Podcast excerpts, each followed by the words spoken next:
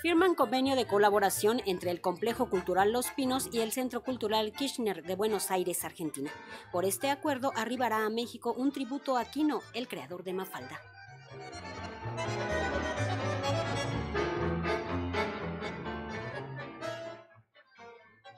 Un tributo a Quino, el creador de Mafalda, será la primera actividad que albergue el Complejo Cultural Los Pinos, esto como parte del convenio de colaboración con el Centro Cultural Kirchner de Buenos Aires, Argentina.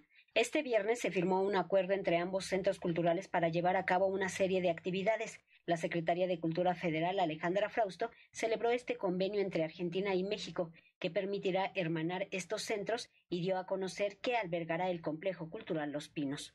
Vamos a empezar con, con un tributo a Quino, que nos formó también como mexicanos Quino. Vamos a empezar con ello aquí. Ustedes allá tienen Zapata Vive, nuestro héroe libertario más importante, ahí está presente y tantas más cosas que no voy a abundar, ustedes las saben, nosotros también, pero que se hagan más evidentes estos lazos más cercanos en estos dos terrenos tan fértiles como son los centros culturales.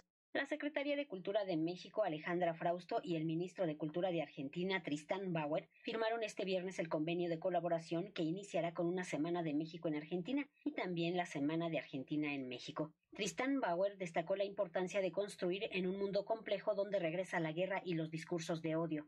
Y para nosotros esto es mucho más que la firma de un acuerdo. Es mucho más que hermanar dos espacios que tienen un valor, tienen que ver con esto de construir y en este mundo tan, tan complejo que nos toca vivir.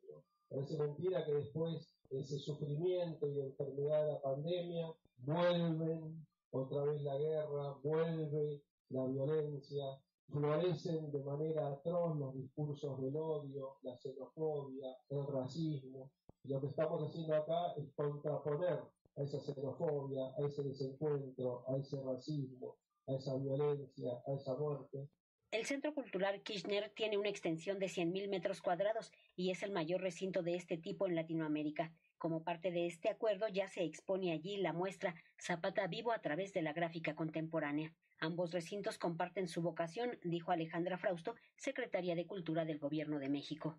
Y los Pinos y el Centro Cultural Kirchner tienen esta vocación, una vocación de derechos y no de privilegios. Los derechos culturales son derechos humanos. Están, en nuestro caso, en el artículo cuarto de la Constitución, junto al derecho a la salud. Y tenemos que fortalecerlo desde ahí. La cultura se respiraba como un privilegio para unos cuantos en ciertos territorios para entendidos cuando vivimos en un país de una diversidad cultural extraordinaria. Para Radio Educación, Verónica Romero.